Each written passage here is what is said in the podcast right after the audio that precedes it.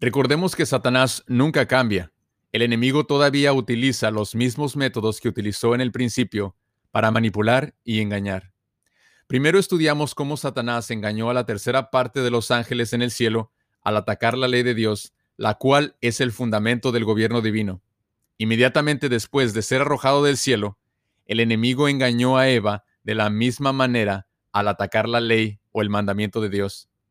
Basados en estos hechos, ¿Cuál crees que será el ataque final de Satanás sobre esta tierra?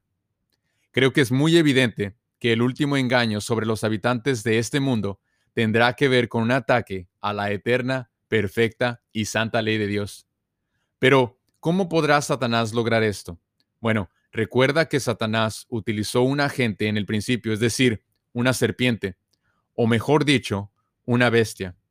Aunque no lo creas, Satanás utilizará una bestia una vez más para engañar al mundo.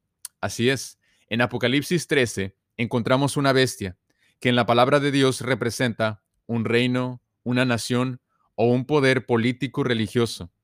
Apocalipsis 13 nos dice que esta bestia es usada por el dragón, quien a su vez representa al mismo Satanás.